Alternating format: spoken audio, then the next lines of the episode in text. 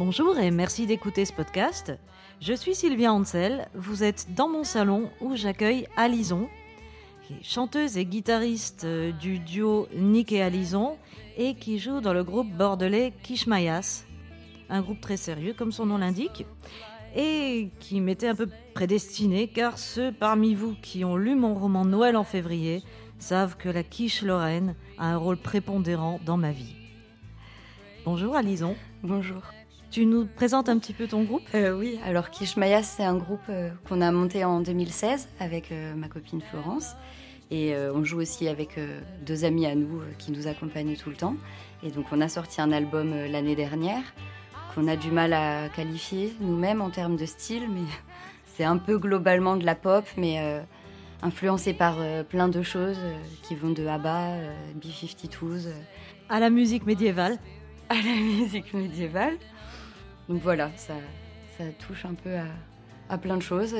On, s'amuse bien.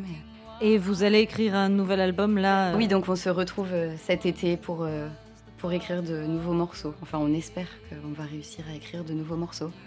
Ben ouais, j'espère aussi. J'ai invité Alison parce que en discutant, on s'est aperçu qu'on aimait toutes les deux beaucoup Joan Baez et qu'on avait toutes les deux repris sur scène sa chanson Love is just a four-letter word. Et c'est de ce morceau, écrit par Bob Dylan mais qu'il n'a jamais sorti officiellement, et enregistré par Joan Baez en 1968 sur son album Any Day Now, Songs of Bob Dylan. Donc c'est de cette chanson-là qu'on va vous parler. Bon, Joan Baez, a priori tout le monde la connaît. C'est une chanteuse folk euh, qui est née en 1941. C'est une militante pacifiste. Son père était physicien et je crois qu'il a refusé de, euh, participer au projet Manhattan parce qu'il voyait très bien euh, les conséquences que pouvait avoir la bombe atomique. Donc il a dit non, non, hors de question. Et la famille Baez a beaucoup voyagé, notamment euh, en Afrique, en Amérique latine, tout ça. Et donc je pense qu'elle s'est beaucoup imprégnée déjà des cultures musicales traditionnelles de ces pays-là. Je pense que ça a beaucoup développé sa fibre militante aussi pour les droits de l'homme, euh, pour défendre euh, enfin, absolument toutes les causes qui sont justes en fait. Oui, parce qu'elle a, elle a donc euh, défendu des causes contre la ségrégation, etc. aux États-Unis, mais elle s'était elle-même rendue sur place au Vietnam aussi hein, pour aller voir des prisonniers de guerre. Donc elle a bougé pour se rendre compte de ce qui se passait dans le monde quand elle militait. Ouais, ouais, mais elle a, même bien après, elle était déjà vieille, elle est allée en, ex-Yougoslavie, euh, tout ça, là où c'était la guerre. Enfin, elle est, c'est vraiment une grande dame.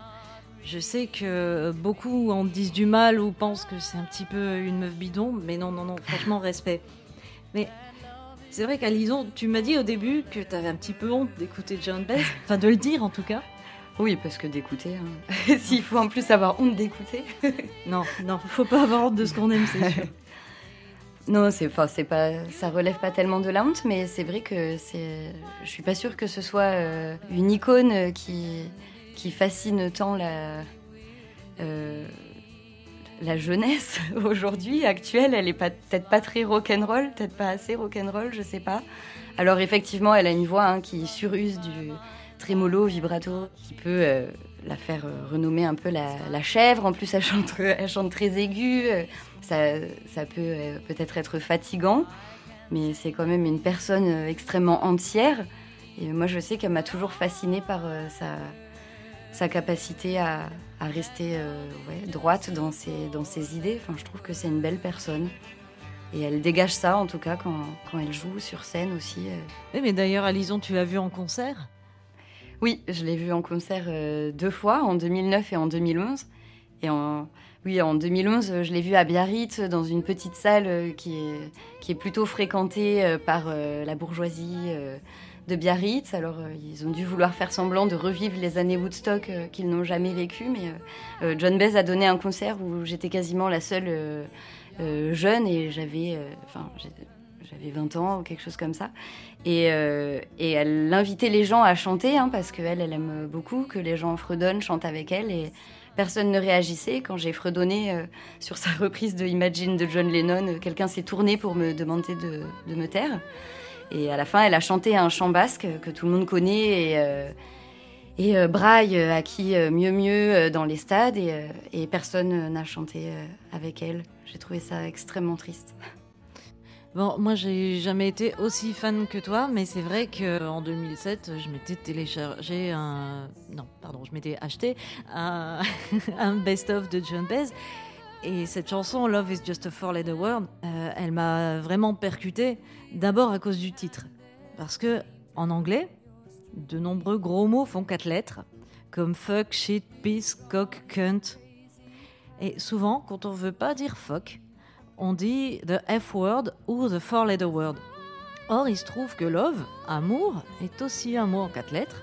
Ça n'a pas échappé à Bob Dylan. Le titre signifie donc, petit 1, que l'amour n'est qu'un mot dont on fait habituellement trop de cas, ou carrément, petit 2, que l'amour n'est qu'un mot ordurier. Ce qui nous amène aux paroles. C'est bon, c'est du Dylan, donc c'est toujours assez obscur.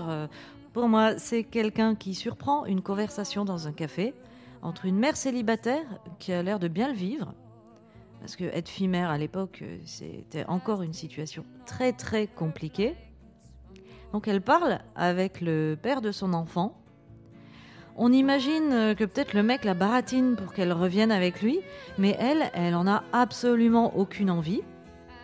Et elle lui dit que l'amour n'est qu'un mot en quatre lettres le narrateur de la chanson, ou la narratrice, qui a surpris cette phrase euh, n'y comprend pas grand-chose.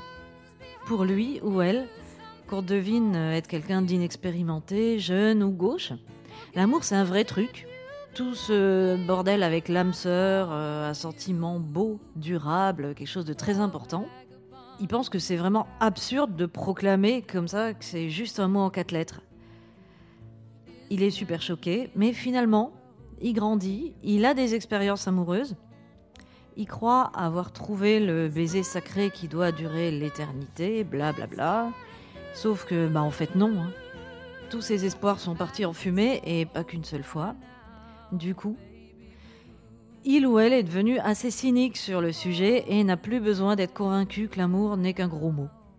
Dylan euh, n'a jamais fini la chanson, comme il le reconnaît dans le film Don't Look Back de D.A. Penbaker. C'est un film qui documente sa tournée anglaise de 1965. On l'y voit euh, backstage ou dans des chambres d'hôtel avec John Baez, qui était à l'époque sa petite amie.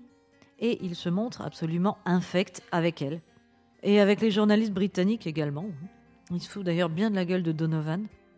Je vais faire une petite parenthèse, il me paraît important de préciser qu'il faut que les Dylanophiles me pardonnent parce que je vais faire euh, des raccourcis, approximations à propos de Dylan. J'aime beaucoup sa musique, mais je me suis pas plongée, euh, franchement, dans l'étude de sa vie, son œuvre. Et du reste, bon, c'est pas tellement l'objet de ce podcast. Il faut savoir que au moment où Dylan a commencé à sortir avec John Baez, elle était bien plus célèbre que lui. C'est elle qui l'a introduit au festival folk de Newport elle lui a beaucoup appris, euh, elle l'emmenait chanter avec elle sur scène, elle l'a présenté à son public, elle l'a aussi entraîné dans son militantisme. Et je pense qu'il a... Essayé, en tout cas. Euh, oui, parce qu'il a fait quelques chansons engagées, mais après il s'est vite rétracté. Non, non, non, non, je suis pas du tout un protest singer. Qu'est-ce que c'est qu'une protest song euh, Qu'est-ce que c'est que ces conneries? Allez donc tous vous faire foutre, journaliste de merde. C'était un peu son discours quand même après. Tout ça pour dire que c'est quand même grâce à Joan Baez qu'il a acquis une notoriété euh, que peut-être il aurait jamais atteinte sans elle. Peut-être si. Elle y a participé en tout cas. En tout cas. Grandement participé. Ouais. Et là, on est en 65, et alors qu'il fait sa première tournée au Royaume-Uni, il est devenu plus célèbre qu'elle, et elle espère qu'il va lui renvoyer l'ascenseur, l'inviter à chanter avec lui sur scène, comme elle l'avait fait pour lui, pour la présenter au public anglais, et il n'en fait rien. Au début du film, on la voit jouer de la guitare et chanter. Il est clair qu'elle se considère comme son égale, comme un peu son alter ego féminin. Et de voir qu'il fait absolument rien pour elle, elle est désemparée. Donc du coup, elle, quitte la tournée. Et peu après cette tournée, euh, il la largue. Bah, comme il avait déjà euh, largué euh, sa petite amie précédente, Suze Rotolo, qui était elle aussi plus cultivée et militante des droits civiques de la première heure, qui a soutenu le très jeune Dylan. Elle lui a beaucoup appris et lui a présenté tout le monde à Greenwich Village qu'elle connaissait bien. Et donc il l'a remercié en lui mettant les cornes abondamment. John Bez s'est emparé de Love is Just a Four-Letter Word comme cadeau de séparation. Et on comprend pourquoi au regard des paroles. À l'instar du narrateur de la chanson, euh, elle aussi a sans doute cru au grand amour et bon, bah, pour finalement réaliser qu'il n'en était rien, euh, non, bah, Dylan s'est barré. Et d'ailleurs, ça lui a. Je pense que ça l'a beaucoup marqué parce qu'elle a repris euh, des chansons de Dylan jusque encore maintenant. Elle a composé des chansons pour lui. Oui, elle a continué à en écrire euh, plus tard dans les années 70. Une chanson qui s'appelle To Bobby, donc qui lui est clairement destinée, et aussi la chanson très connue Diamonds and Rust. Ouais, que je trouve vachement belle.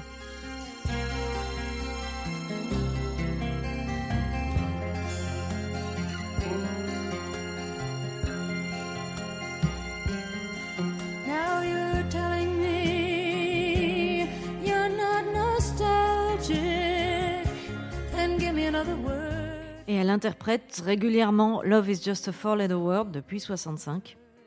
Comme Dylan ne l'avait pas fini, elle y a ajouté un dernier couplet de son cru, qui s'adresse clairement à Bobby, en lui disant euh, finalement t'avais raison et tu me l'as prouvé, l'amour c'est un peu de la merde quand même.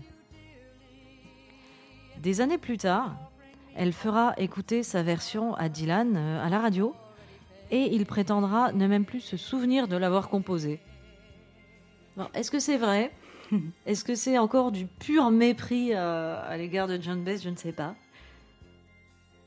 On peut trouver curieux qu'une femme reprenne les chansons de son ex.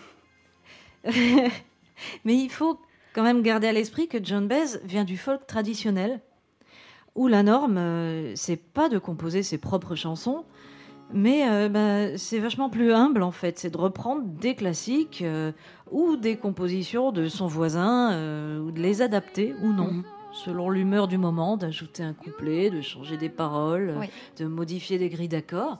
Mais ça reste toujours. c'est comme ça que des chansons sont devenues des traditionnelles, quoi. Le répertoire de John Baez en est pété.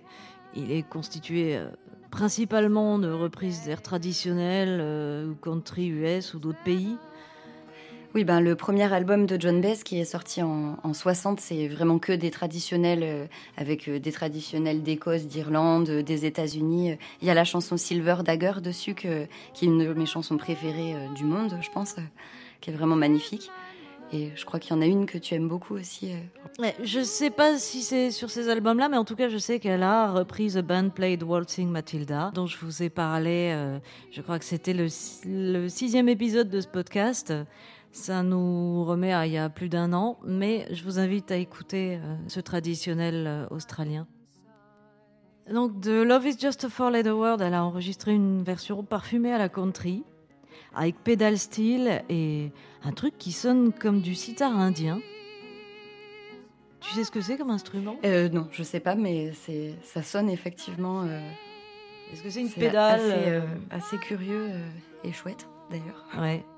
Elle a enregistré ça à Nashville en 68, accompagnée par des musiciens comme Pete Drake, David Briggs, euh, Norman Putman, Jerry Reed ou Stephen Stills, donc de Crosby, Stills, Nash Young, dont je vous ai parlé la dernière fois.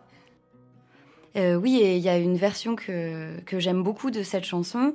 Euh, qui est euh, qu'on peut trouver sur YouTube en fait, qui doit être extraite d'un documentaire où on voit John Baez en train de jouer dans son salon. Euh, c'est dans les années 70, elle vient d'avoir son premier enfant, son mari. donc qui était un grand militant aussi et emprisonné pour cause de militantisme.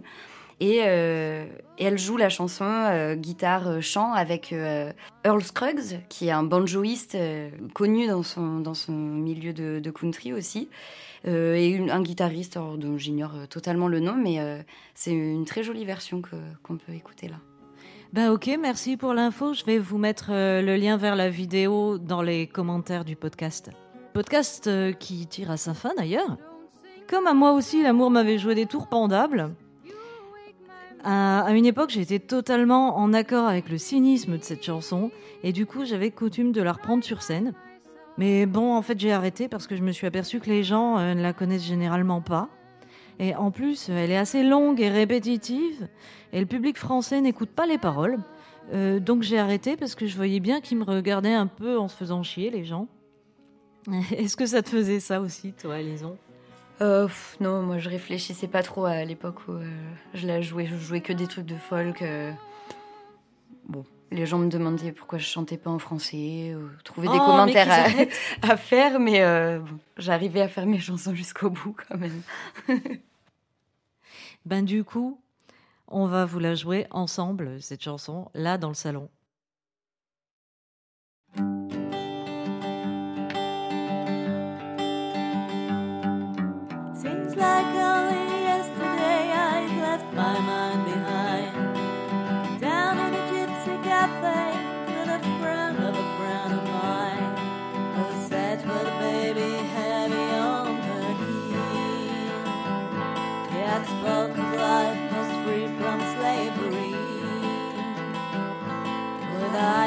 Show no trace of misery.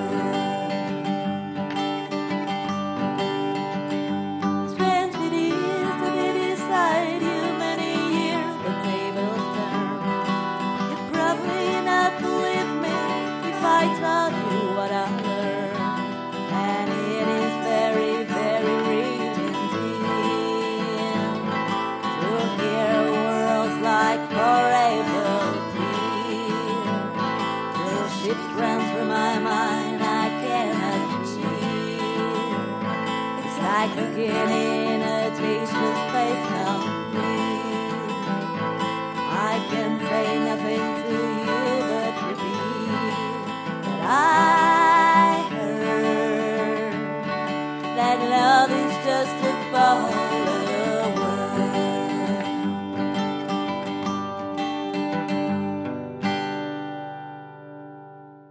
C'était Love is Just a Four-Letter World de Bob Dylan euh, et John Baez, interprété par Sylvia Ansel et Alison dans le salon. Cette émission a été écrite par Sylvia Ansel et Alison et réalisée par Joachim Robert. Je vous conseille par ailleurs d'aller jeter une oreille à Kish C'est sur Bandcamp, euh, Facebook et, s'ils passent en concert à Paris, ne les manquez surtout pas parce que euh, je les ai vus et croyez-moi, ça vaut le détour. D'ailleurs, j'ai même acheté leur CD, il est dans ma cuisine. Sur ce, on va, on va vous laisser, on va vous dire au revoir. Oui, merci de m'avoir euh, invité pour parler de John Baez et puis euh, bonne soirée à tout le monde. Ouais, ouais, bonne soirée à vous. Maintenant, on va boire un coup.